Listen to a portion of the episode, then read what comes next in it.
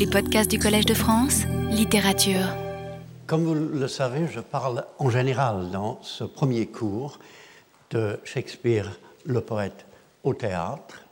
Aujourd'hui et la semaine prochaine, je vais parler euh, en quelque sorte du contraire, euh, sous le titre Le dramaturge poète, je vais parler des sonnets. Euh, et il est vrai que Shakespeare étant surtout écrivain de théâtre, étant cette chose assez curieuse, enfin pour un poète qui n'est pas auteur euh, de pièces de théâtre, cette chose curieuse qui est euh, d'être un poète orienté surtout vers la scène. On sait que Shakespeare, même dans ses poèmes dans le sens le plus bref du terme, euh, procède, opère toujours quelque peu comme un dramaturge. Euh, ses premiers poèmes publiés, Vénus et Adonis de 1593, Le viol de Lucrèce de 1594, sont de longs poèmes, ce sont des poèmes narratifs avec des personnages. Et s'il y a une chose que Shakespeare fait absolument partout, c'est de créer des personnages, de créer des moi, ou plutôt des jeux, qui ne sont pas le jeu de Shakespeare. Dans le cas des sonnets, au contraire, en revanche, on a tendance à penser que, étant donné qu'il qu'il s'agit de sonnets, étant donné notre, euh, notre expérience contemporaine de la poésie euh, courte, brève, euh, il doit s'agir de poèmes où Shakespeare, pour une fois, s'exprime directement. Il y a 154 sonnets, ce qui est un nombre assez impressionnant. Les suites de sonnets à la Renaissance peuvent être longues, mais elles sont rarement aussi longues que cela. On a tendance, comme je l'ai dit, comme je l'ai dit d'ailleurs dans un autre cours, une autre année, à supposer que les sonnets constituent en quelque sorte euh, une autobiographie, dans le sens que Shakespeare aurait aimé un beau jeune homme, euh, un aristocrate, euh, un homme hors de sa sphère, comme on dit dans le théâtre de Shakespeare, et aussi une femme brune, dans le sens que ce jeune homme l'aurait trahi, peut-être même avec la, sa maîtresse, et dans le sens qu'il découvrirait peu à peu, sonnet par sonnet, la noirceur du jeune homme et de la maîtresse, et s'en plaindrait dans des sonnets vibrants de ses propres émotions. Il me semble que c'est un point de vue romantique, je l'ai sans doute déjà dit, c'était, il faut bien l'avouer, pour quelqu'un qui n'est pas d'accord avec ce point de vue, c'était euh, l'opinion de Coleridge, qui a dit que pour une fois, Shakespeare nous a livré son cœur. Mais il me semble que c'est tout à fait faux. C'est précisément une perspective romantique et moderne. Ce n'est pas du tout la perspective de la Renaissance. Euh, il me semble bien plus juste euh, à la fois par rapport à notre lecture des poèmes et par rapport à ce qu'on pensait de la poésie à l'époque de Shakespeare, de dire que Shakespeare crée des personnages, comme partout, il crée des personnages. Il crée un beau jeune homme, une femme un peu moins jeune, et un personnage qui parle à la première personne. Et ce personnage qui dit constamment je est aussi poète. D'où notre tendance à penser, sans réfléchir, qu'il s'agit bien évidemment de Shakespeare. Mais le je qui parle dans les sonnets n'est pas Shakespeare. On peut échafauder toute une série de théories pour expliquer le rapport entre le je poète et Shakespeare, l'homme Shakespeare. Euh, et euh, on peut s'amuser à le faire, on peut même le faire de façon très sérieuse, parce qu'il est certain que même si le jeu qui parle n'est pas de façon simple, le Shakespeare de tous les jours, qui aurait euh, des, problèmes avec un, homme qu'il aime et une femme qu'il aime, etc., il y a quand même un, rapport dans le sens que tout ce que crée Shakespeare, il le crée à partir de ce qu'il est et de ses expériences. mais néanmoins, Néanmoins, euh, il crée une, série de 120 sonnets où il est surtout question de ce beau jeune homme qu'il ne faut pas essayer d'identifier. Ce n'est pas euh, un aristocrate en particulier de l'époque que euh, Shakespeare aurait aimé d'une façon ou d'une autre. après les 126 sonnets où il est surtout question du beau jeune homme, euh, il y a, comme vous le savez, 26 sonnets où il est question surtout d'une dame brune, the dark lady, et parfois du jeune homme aussi. Et la séquence, la, suite de sonnets se termine très curieusement par deux sonnets sur Cupidon que je me rappelle avoir commenté dans euh, un cours sur Shakespeare à propos du génie de la poésie anglaise. Et on ne lit pas une histoire en parcourant les 154 sonnets. On ne lit pas une histoire qui se développerait progressivement, un peu comme une pièce de théâtre. On lit, et c'est très important, extrêmement intéressant, on lit 154 perspectives différentes et parfois tout à fait contradictoires sur l'amour, la beauté, le mal, la poésie et bien d'autres choses. Et en effet, si l'on sent dans le travail de Shakespeare au théâtre, scène après scène, la présence d'un poète, ne comprend-on pas mieux les sonnets à les lire comme l'œuvre d'un dramaturge? Il comporte au moins quatre personnages en réalité. Un jeu qui parle en son propre nom et qui, est lui-même poète, un jeune homme célibataire, une femme mariée et un poète rival distingué parmi plusieurs autres. Et ils sont organisés en une seule histoire, mais avec rebondissement dramatique et surprise. La femme qui surgit dans le sonnet 127, par exemple, 127, étant probablement euh, celle que le lecteur a déjà rencontrée dans les sonnets 40 à 42 et oubliée bientôt après. Je dis probablement parce qu'en fait, on n'en sait rien. C'est une séquence, une série de sonnets euh, autonomes et discrets ce n'est pas une pièce où on peut identifier des personnages qui entrent en scène, qui sortent et qui reviennent. Et l'on voit pourquoi Shakespeare s'engage dans une série de sonnets plutôt que dans une autre pièce. Sans connaître à l'avance la longueur de l'ouvrage, je pense qu'il a dû se lancer comme ça en écrivant quelques sonnets et en précisant au fur et à mesure, presque certainement, sa direction. Chaque sonnet est un monologue. Si même le locuteur s'adresse en imagination, le plus souvent, à une autre personne, absente et ne répondant jamais, ce qui permet à Shakespeare d'écrire sans cesse, avec une grande densité de paroles et de pensées, c'est ça l'attrait du sonnet pour un poète.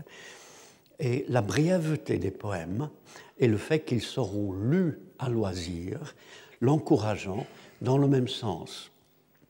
Et je note en passant que, poète surtout de théâtre, il souligne souvent que les sonnets existent pour être lus, mais que cette lecture se fera à haute voix et dépendra, comme au théâtre, et comme il le dit à la fin du sonnet 18, du souffle des hommes.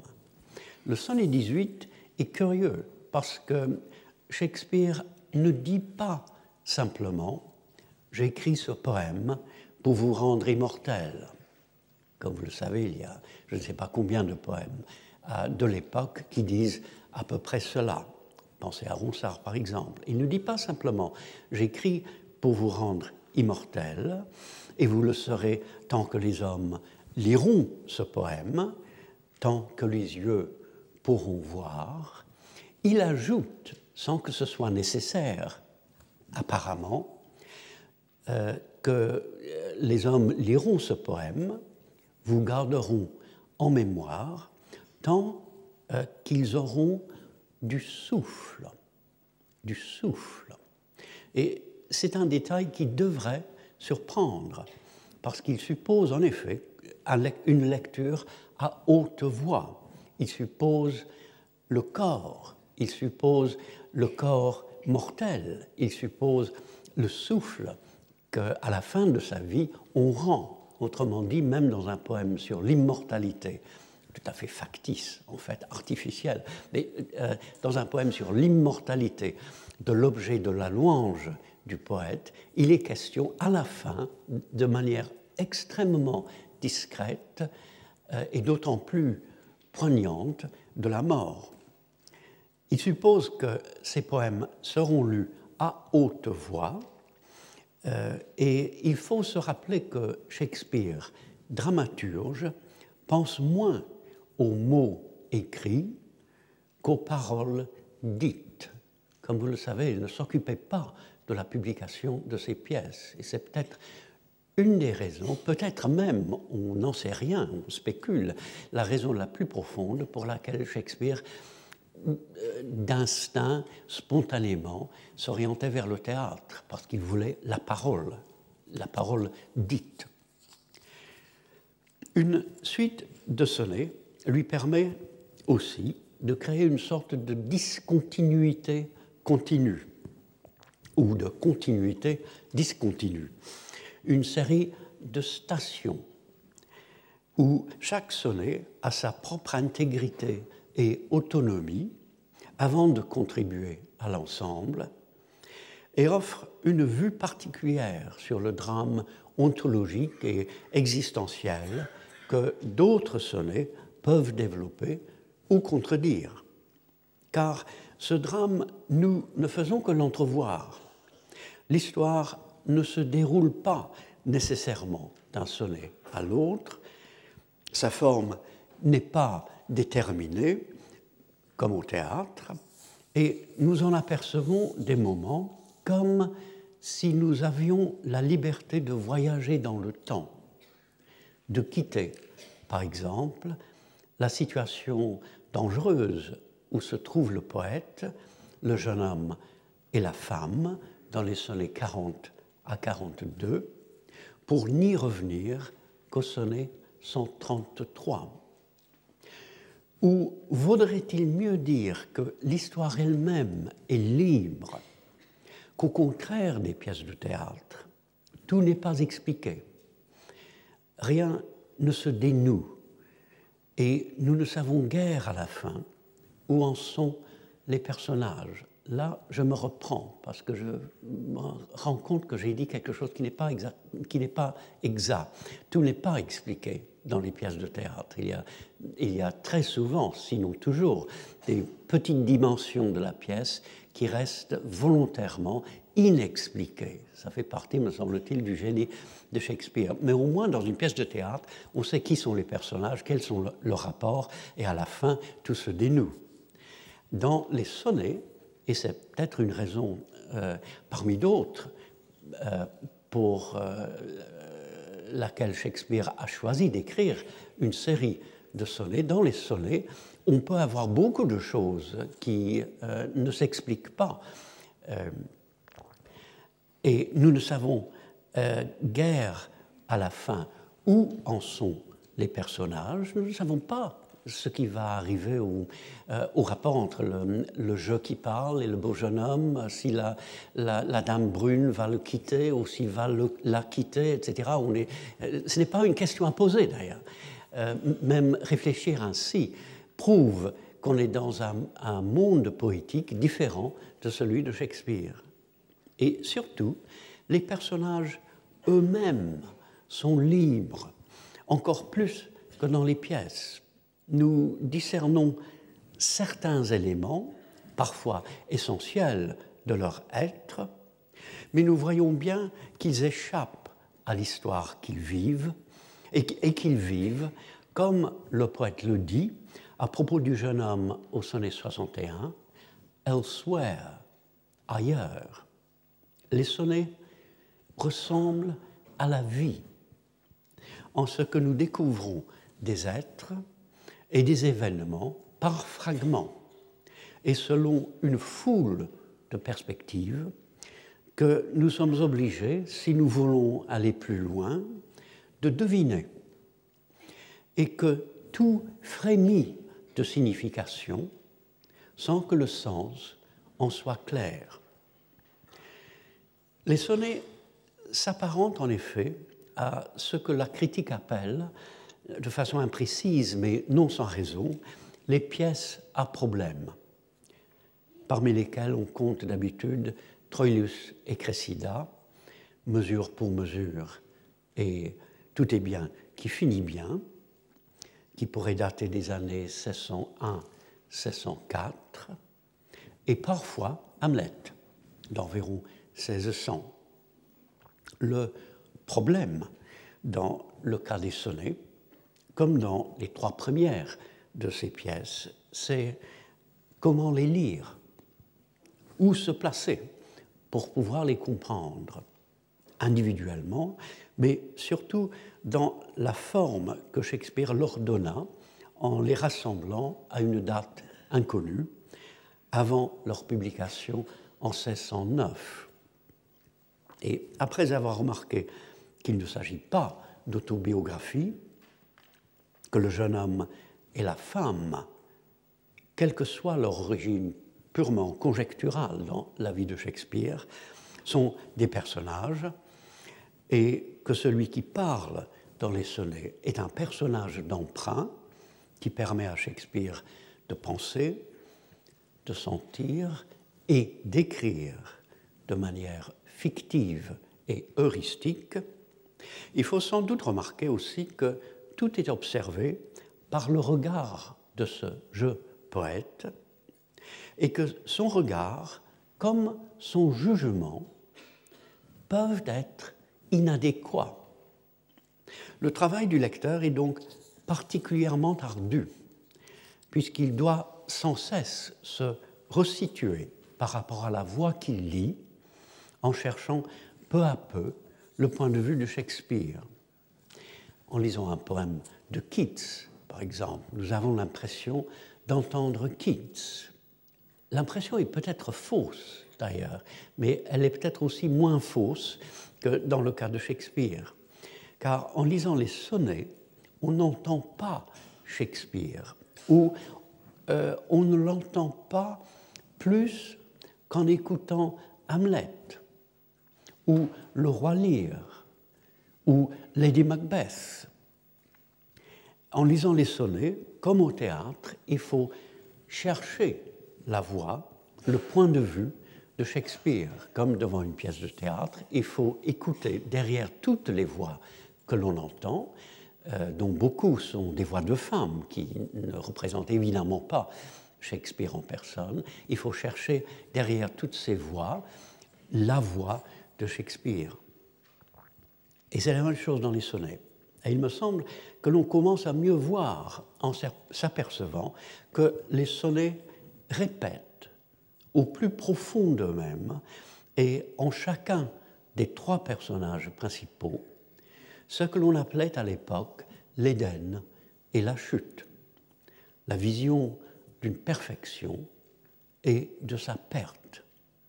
C'est une idée forte qui s'incarne dans un processus complexe, dans le concret et le mouvant des relations humaines et dans le rapport à soi, trouble et toujours changeant de celui qui parle.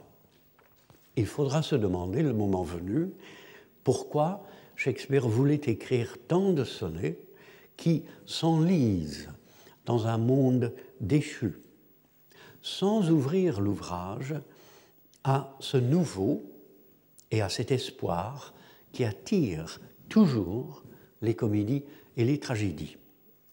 J'ajoute, en attendant, que dans cette énième suite de sonnets au sujet de l'amour, où tout est cependant inouï et prodigieux, il existe une richesse d'expérience humaine et poétique qui excède toute tentative d'interprétation. Les sonnets commencent par un jeu de mots. Le tout premier vers, From fairest creatures we desire increase, littéralement des créatures les plus belles, nous désirons l'accroissement, fait résonner ensemble les mots creatures et increase, qui viennent de deux mots latins, creare et crescere, liés mais différents, en confirmant par le son le sens déjà admis que le rôle naturel d'une chose créée est de proliférer. La répétition dans l'oreille est toute simple, mais elle fournit dès le début une des raisons d'être du sonnet. Sa forme stricte et serrée permet et encourage de tels échos. Et elle offre un exemple discret mais satisfaisant du verbe que la poésie s'efforce toujours d'atteindre, de la parole qui incarne dans sa matière même ce qu'elle dit, en suggérant dans la fragilité du provisoire la réunion du vrai et du beau. Le vers entier, du reste, est un jeu de mots, puisqu'un premier euh, sens des femmes les plus belles, nous voulons avoir des enfants, laisse la place, après un moment, à un deuxième. Nous voulons que les hommes les plus beaux aient une progéniture, afin que ce deuxième sens, parfaitement inattendu, surprenne doublement le lecteur. Les 17 premiers sonnets, où un beau jeune homme est encouragé à se marier et à procréer, ouvrent progressivement sur une sorte d'immortalité naturelle qui triomphe de la mort tout en respectant sa dure réalité et tout en célébrant même la succession des générations comme le passage des saisons. Que pourrait la mort contre toi si tu avais des enfants demande le sonnet 6, en te faisant disparaître, mais leaving thee living in posterity, en te laissant vivant dans ta descendance. Notons l'écho de leaving dans living, qui donne un autre sens à living que la syntaxe n'autorise pas, mais qui est irrésistible et qui fait penser qu'en quittant la vie, leaving life, le jeune homme continuerait pourtant de vivre. Le consentement au processus naturel laisse affleurer malgré tout le désir de ne pas mourir, de devenir d'une manière ou d'une autre immortel. Il nie aussi le néoplatonisme de l'époque, la rose de beauté que le jeune homme représente dans sa génération, premier sonnet, n'étant pas intemporel, mais pouvant survivre dans le monde naturel, soumis au temps et au changement, et le destin de la beauté n'étant pas d'être contemplé de loin, mais au contraire de servir. À lire un vers comme celui-ci, Thy unused beauty must be tombed with thee. Ta beauté inutilisée te suivra dans, ta tombe, dans la tombe, sont les quatre. On peut se sentir loin de l'idéalisme de la Renaissance et très proche de l'empirisme anglais, comme du prosaïsme, en réalité exalté, et pleinement poétique de Pope, de Pope, de Pope, de Pope qui parle souvent du beau et de l'utile d'une façon qui peut sembler euh, extrêmement prosaïque et euh, anti-poétique. Car la procréation représente aussi pour Shakespeare un idéal moral, le désir de sortir de soi dans un acte de générosité. On demande au jeune homme au cours du même sonnet 4 Then, beauteous niggard, why dost thou abuse the bounteous largesse given thee to give. Alors, bel avare, pourquoi abuses-tu des trésors abondants donnés pour donner? Puisque la nature donne avec largesse, vivre selon la nature serait accéder à la même libéralité, au même don de soi par, par égard pour autrui. Écoutons ici les sons qui se suivent dans Beauteous, Abuse, Bounteous, qui suggèrent pour l'oreille de l'esprit que le beau est naturellement du côté du généreux et qu'il y a paradoxe à en abuser. Et surtout la formule given to give, petite mélodie syntaxique qui revient dans les sonnets sous de nombreuses formes et qui constitue une des rares, très rares signatures de Shakespeare. Vous voyez ce que je veux dire par signature, ce sont les petits détails euh, du, de ce qu'on appelle le style d'un écrivain qui permettent de le reconnaître. Et Shakespeare n'en a pratiquement pas. Euh, on reconnaît un, texte de Shakespeare simplement par son génie. Euh, mais la formule, un mot qui revient sous une autre forme syntaxique, grammaticale, je veux dire, given to give, dark, darkly, had, having, had, cette formule revient assez souvent dans les sonnets. Euh, peut-être parce que la forme dense du sonnet incite à créer des expressions elles-mêmes denses et qui se répètent. Euh, peut-être aussi parce que euh, ce n'est pas Shakespeare qui parle.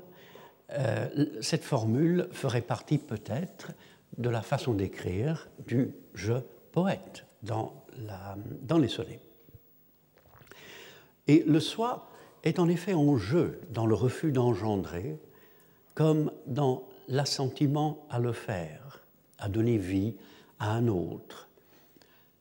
Make thee another self for love of me, dit-on au jeune homme dans le sonnet 10.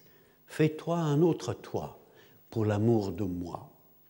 Et si le sens premier de cet autre toi est un fils de toi qui te ressemble, il est difficile de ne pas penser aussi que l'acte de produire un être inconnu, de faire devenir l'être, est aussi l'occasion de découvrir dans la générosité un autre soi-même ou l'autre de soi. Fais-toi un autre toi. On trouve déjà le même sens profond du possible du soi et de son renouvellement, exprimé de manière également voilée, à la fin du deuxième sonnet, où avoir un fils jeune, quand on est vieux, were to be new made, serait devenir neuf ou serait renaître. Dès le premier sonnet, cependant, le beau jeune homme vit non seulement pour lui-même, mais aussi dans le cercle de sa propre conscience. But thou, contracted to thine own bright eyes, feedst thy light's flame with self-substantial fuel. Mais toi, fiancé à tes yeux seuls resplendissants, tu nourris ta flamme de ta propre substance. Privé d'autrui et voué à lui-même, il brûle ses propres ressources comme une bougie qui se consume ou comme un poète, pourrait-on penser, qui, dans la solitude du moi, sort toute son œuvre de sa vie intérieure sans chercher l'abondance du réel. Je repense à cette expression trouvée curieusement dans la prophétie d'Ézéchiel, cette expression où euh, on dit, est-ce que vous avez vu les, les anciens d'Israël, chacun dans l'obscurité, chacun dans euh, la chambre de ses images. Et il est donc contracted aussi selon l'autre sens du mot, resserré, diminué, alors que le mariage lui permettrait de prendre place dans le concert des êtres, de participer, comme au 108, à The True Concord of Well-Tuned Sounds, la juste consonance des sons bien accordés, bien accordés, qu'accomplissent dans leur unité multiple sire and child and happy mother, le père, l'enfant et l'heureuse mère.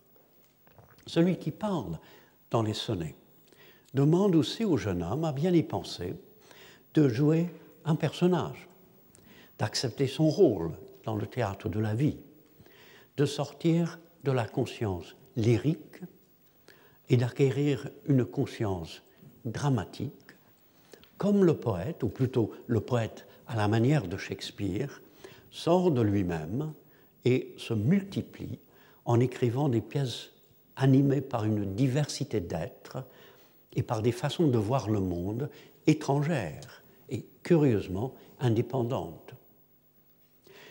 Le jeune homme devrait être aussi l'objet irréprochable de la louange, le point de mire de cette, écriture, l'auditive de la Renaissance, ou la Renaissance, voyait le plus souvent le bene esse de la poésie, et que les suites de sonnets supposaient depuis le canzoniere de Pétrarque.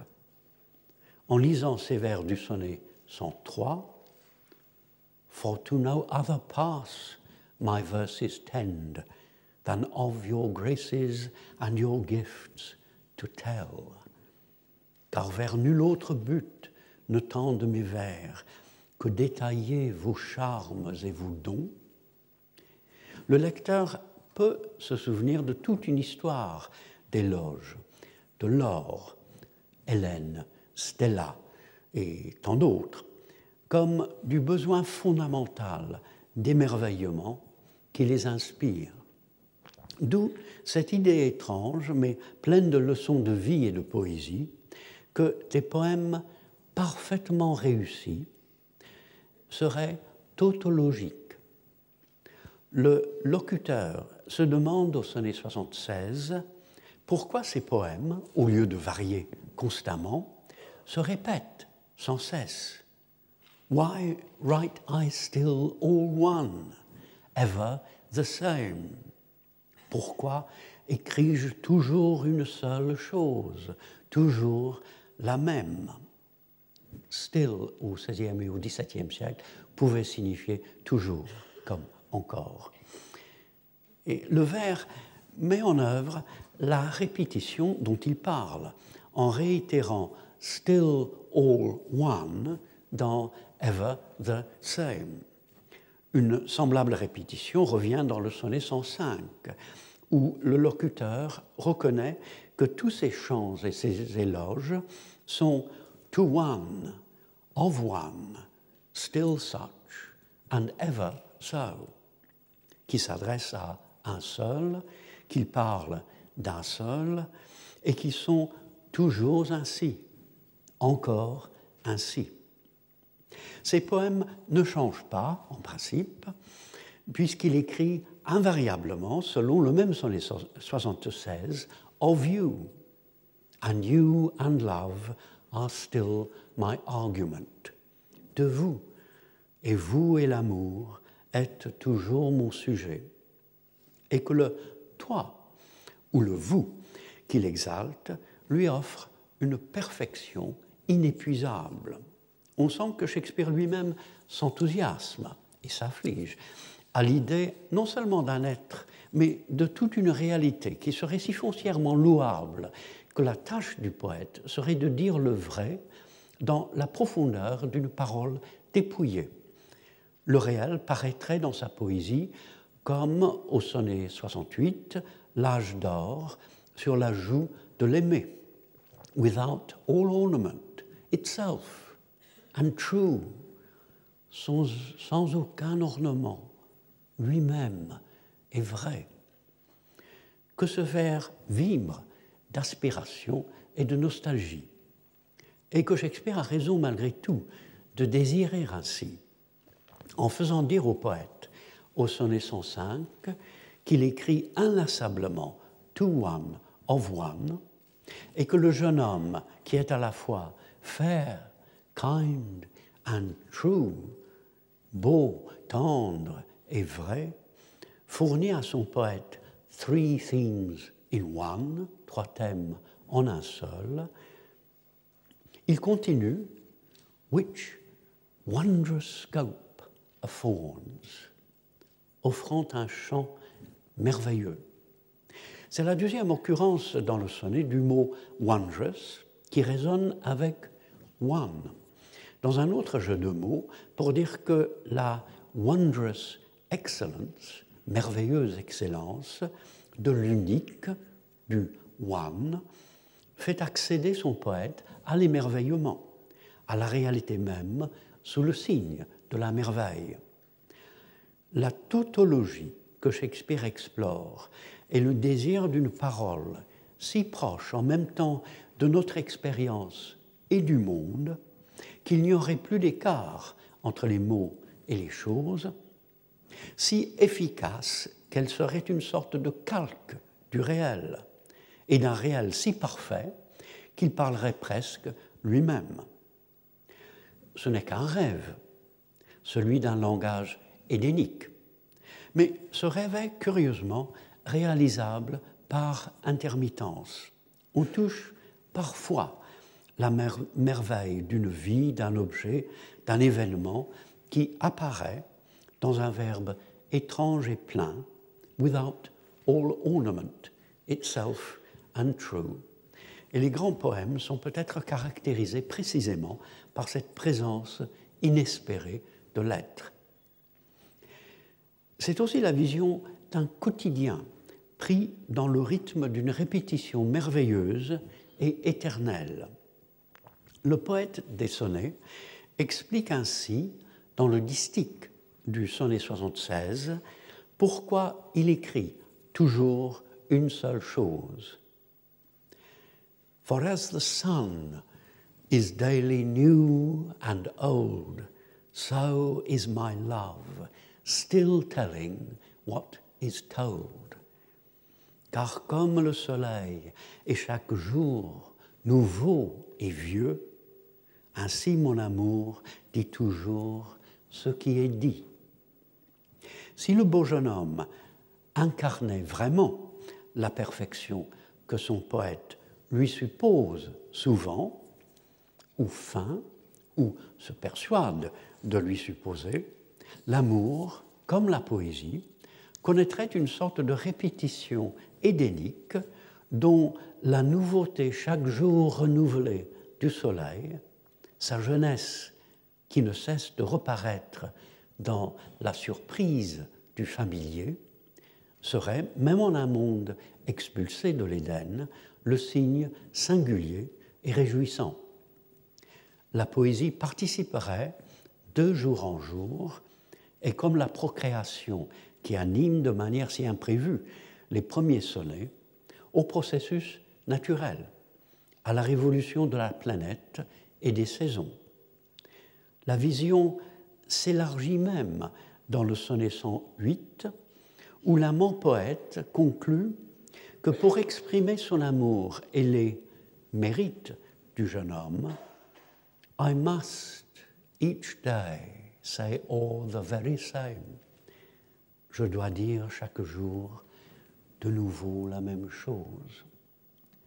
Et où cette quotidienneté naturelle et déjà enivrante de la poésie trouve un contexte encore plus grand, puisque les poèmes qui reviennent toujours les mêmes sont comparés aux prières, aux prayers divines, littéralement prières divines. On dirait, quelle que soit la pensée du poète qui écrit, ou qui est censé écrire, que Shakespeare, en le faisant s'exprimer ainsi, médite sur une autre répétition singulière, sur les offices du matin et du soir, où l'on redit chaque jour les mêmes mots, mais qui reviennent chaque jour new and old. Dans un poème qui envisage un amour entier pour un être exemplaire, qui crée une zone du réel libérée du mal, l'Éden, figuré ailleurs par le retour naturel d'un soleil éternellement nouveau, est figuré par le retour plus que naturel et même divin des prières. L'idéal d'une poésie célébrant un amour également idéal, même s'il ne relève que du songe de ce qui devrait être, ouvre sur l'aperçu tour à tour naturel et transcendant de ce qui est, d'un renouvellement sans fin et fortement rythmé à chercher quelque part au-delà du malheur. Le drame, c'est que le beau jeune homme n'est pas du tout l'être impeccable que présentent certains sonnets. Il participe dans le premier, il est vrai, à cette reverdie où commencent tant de poèmes médiévaux et que la Renaissance n'avait pas oublié. Il apparaît comme the world's fresh ornament and only herald to the gaudy spring, l'ornement jeune du monde, précédent messager du fastueux printemps. Le lecteur entrevoit souvent du reste, au début du recueil, le printemps de l'année et le matin du monde, comme lorsqu'il est dit au sonnet 3 que la mère du jeune homme rappelle, en le regardant, The lovely April of her prime, le bel avril de sa prime jeunesse, et que le jeune homme, en regardant son fils, verrait This thy golden time, son présent doré qui évoque l'âge d'or. Cet homme qui appartient pleinement à la nature qu'il couronne, il est la rose de beauté, sa jeunesse est un printemps ou un été, sa vieillesse un hiver, et même faire un enfant à sa femme serait un labour conjugal, tient dans ses mains, en effet, ou plutôt dans son être, le sort de la beauté, de ce signe mystérieux mais éclatant de la gloire d'exister. Et s'il trahit la beauté visible en refusant d'engendrer un fils qui lui ressemblerait jeune quand il serait ridé, il trahit surtout la beauté morale. Comme le monde déchu se manifeste dès le début, la mort parcourt le premier sonnet. Mourir, décéder, en terre, tombe. Et le temps dévoreur y est déjà à l'œuvre, en attendant que la satire terrible du sonnet 66 arrive pour dire une fois pour toutes dans le recueil les malheurs du monde comme il va, ainsi les défauts du jeune homme paraissent aussitôt. Le poète les décrit avec un vocabulaire qui peut sembler exagéré. Refuser la procréation serait commettre murderous shame, selon le sonnet 9, un acte honteux et meurtrier, qui ne pourrait venir, selon le sonnet suivant, que de la murderous hate ou haine meurtrière que le jeune homme éprouve à son propre égard. Mais Shakespeare lui-même ne parle-t-il pas ainsi pour dire que l'amour de soi, à l'exclusion de l'amour d'autrui, est une sorte de meurtre? Qui ne détruit pas seulement la beauté apparente, mais tue l'être. Ce que le beau narcisse du recueil refuse, c'est la vie, puisqu'il est au fond du côté de la mort et le complice d'un monde mauvais. Il a par conséquent d'autres défauts, dont la sensual fault, la faute sensuelle du sonnet 35, qui est peut-être déjà le vol de la maîtresse du locuteur, et une lascivious grace, ou grâce lascive, sonnet 40, qui lui permet, par la beauté du dehors, de mettre en œuvre la laideur du dedans.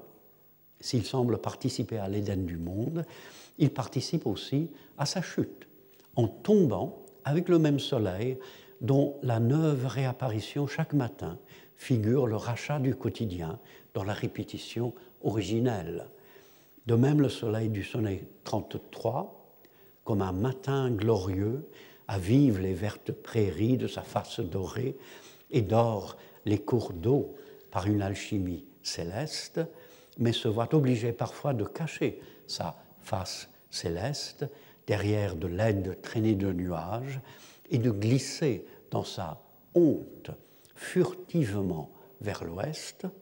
De même, le jeune homme, mon soleil, a brillé avec splendeur, mais à cause de sa trahison, peut-être de son indifférence, lui aussi est masqué par des nuages et sali. Il ne s'agit pas d'une comparaison élégante et explicative. Le jeune homme tombe comme le soleil, comme le monde entier, dont il subit, sans les 67, l'infection. La chute du jeune homme fictif et figuratif est présentée dans la suite des sonnets avec l'art d'un écrivain de théâtre. Le sonnet 84 développe, par exemple, jusqu'à une limite cruellement impossible, l'idéal d'une poésie tautologique qui dirait inlassablement Vous êtes vous, et qui se contenterait de copier ce qui est déjà écrit dans le jeune homme, avant d'ajouter soudain aux deux derniers vers qu'aux blessings, bénédictions qu'il donne ou qu'il reçoit, il ajoute une curse, malédiction, puisqu'il aime follement être loué. Un être apparemment si parfait qu'il oblige à repenser la poésie de la louange est en réalité maudit. Même chute précipitée dans la chute du sonnet 53, qui fait du jeune homme une forme platonicienne dont Adonis, Hélène, la beauté du printemps, la largesse de l'automne ne sont que des ombres, mais qui se termine ainsi. In all external, in all external grace, you have some part, but you like none, none you, for constant heart. À toute beauté externe, vous avez part, mais de tous, vous vous distinguez pour la constance. Le lecteur qui, notant l'external grace du jeune homme, pense à l'absence possible de l'internal grace, de la beauté interne, puis se souvient de la grâce lascive du sonnet 40, ou qui, devant sa prétendue constance, réfléchit à son inconstance, maintes fois dénoncée, comprend que ce platonisme volontairement exagéré, auquel il se peut que le poète croit au moment d'écrire le sonnet, n'est pas de Shakespeare, et que l'être idéal révèle de nouveau sa misère. La chute, la chute se fait souvent aussi d'une série de poèmes à une autre.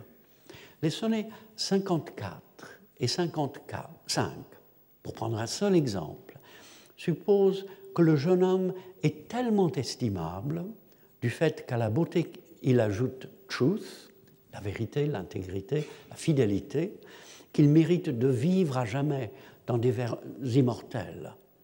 Les sonnets 56 à 58 le soupçonnent sans transition de graves fautes, d'autant plus redoutables que tu. Les sonnets 57 et 58 se terminant par le mot éo, petit monosyllabe germanique qui signifie mauvais, pervers, et qui donne sur la possibilité d'une corruption immense. Le plus intéressant cependant, c'est que les sonnets ne racontent pas simplement la chute d'un personnage, le long dévoilement derrière l'admirable de l'horrible. Après les 17 premiers sonnets, où la froide indifférence du jeune homme est claire et où le mot self, le moi, ne cesse de retentir afin de déclarer son amour de soi, toute une série de poèmes chante les joies de l'amour partagé entre le jeune homme et le poète du recueil, qui va jusqu'à écrire au sonnet 25 Then happy I that love and am beloved. Alors je suis heureux qui aime et suis aimé. Le lecteur ne sait pas si le poète s'illusionne, s'il oublie ce qu'il a vu du jeune homme pour l'avoir observé de près, ou si le jeune homme a changé. Il commence ainsi à saisir la complexité de l'histoire dont on ne lui livre que des aperçus. Après les sonnets 33 à 35 et 40 à 42, où l'amant poète accumule les mots qui disent les fautes du jeune homme qu'il a trahi, stain, offense, trespass, amiss, sins, wrongs, il continue comme si de rien n'était, en revenant même à son worthiness, son mérite ou sa valeur. Worth étant un autre terme qui résonne dans le recueil et qui évoque, contrairement à ill, la perfection réelle ou rêvée de l'homme. Après les sonnets 93 à 96, où la réalité du beau jeune homme est particulièrement abominable, et où le poète qui persiste à l'aimer non seulement entasse de nouveau les noms de ses méfaits, shame, sins, vices, blot, fault, errors, mais les associe tous à la chute même en parlant de la pomme d'Ève. Les sonnets 99 à 108 célèbrent encore une fois l'ardente amitié du locuteur pour un être qui paraît sans reproche, le sonnet 105 déclarant même Kind is my love today, tomorrow kind, still constant, in a wondrous excellence. Tendre est mon amour, aujourd'hui, demain, toujours constant, en merveilleuse excellence. Ce va-et-vient entre l'éloge et le blâme n'est le signe ni d'un manque d'ordre dans les sonnets, ni de la confusion ou de l'insouciance de Shakespeare. Ce jeune homme qui passe devant nous, tantôt modèle des mérites, tantôt exemple effrayant d'une sournoise méchanceté, est l'image changeante et volontairement floue de la condition humaine, de l'homme, que l'on peut aimer et déplorer à tour de rôle. Nous voyons en lui, de temps à autre, la répétition, le recommencement de la chute. Nous passons la plupart du temps d'un extrême à l'autre, nous glissons en suivant le regard qui n'est pas entièrement fiable du je poète entre l'émerveillement et l'horreur. Il est très curieux, en pensant cela, de penser que beaucoup de critiques veulent absolument que ce beau jeune homme représente une vraie personne de la fin du XVIe et du début du XVIIe siècle, comme si euh, The Earl of Southampton, le comte de Southampton, par exemple, en lisant les sonnets de Shakespeare, serait très content de se voir figurer dans ce beau jeune homme qui est à tel point abominable. Shakespeare semble avoir médité sur les suites de sonnets de son époque, qui créent chez le lecteur l'attente d'une poésie louangeuse, non pas pour se moquer du sonnet, comme il le fait parfois dans ces pièces, mais pour le sonder, pour chercher le sens profond de l'éloge et du besoin de l'éloge, et pour en explorer l'autre face, le blâme, qui naît spontanément d'un regard plus soutenu sur l'être admiré. S'il renouvelle de façon si inattendue un des types de poésie les plus fondamentaux de l'époque, c'est en réfléchissant à notre intuition à la fois d'un Éden et de notre exclusion. D'où les premiers sonnets sur la nécessité de procréer, thème qui disparaît entièrement après le sonnet 17, mais qui lance l'idée d'une sorte de recréation du moi. Il est vrai que le jeune homme du recueil n'est pas recréé. Il ne connaît pas la transfiguration qu'attend Edmond, par exemple, hein, dans Le Roi Lear, ou Emilia dans Othello, ou Enobarbus et Charmian dans Antoine et Cléopâtre. Les sonnets demeurent résolument dans un monde déchu. Et nous aurons à nous demander pourquoi. Il est vrai aussi que le jeune homme, malgré tout ce que l'on peut dire à son sujet, reste étrangement indistinct. Nous le voyons de loin, avec de brefs aperçus de ses actions et de son caractère, mais il est néanmoins absent. Il se déplace dans les coulisses. Le poète qui le décrit, mais si peu, sachant qu'il poursuit une image, la figure de l'homme, et voulant découvrir surtout son être. Voilà, la semaine prochaine, je continuerai de parler des sonnets et, euh, euh, surtout euh, des autres personnages du recueil, la maîtresse, et surtout de ce jeu qui parle. Et je mettrai les, sonnets en rapport avec le théâtre de Shakespeare et surtout en rapport avec les pièces de théâtre dont je parlerai dans les semaines après. Merci. Retrouvez tous les podcasts du Collège de France sur www.collège-de-france.fr.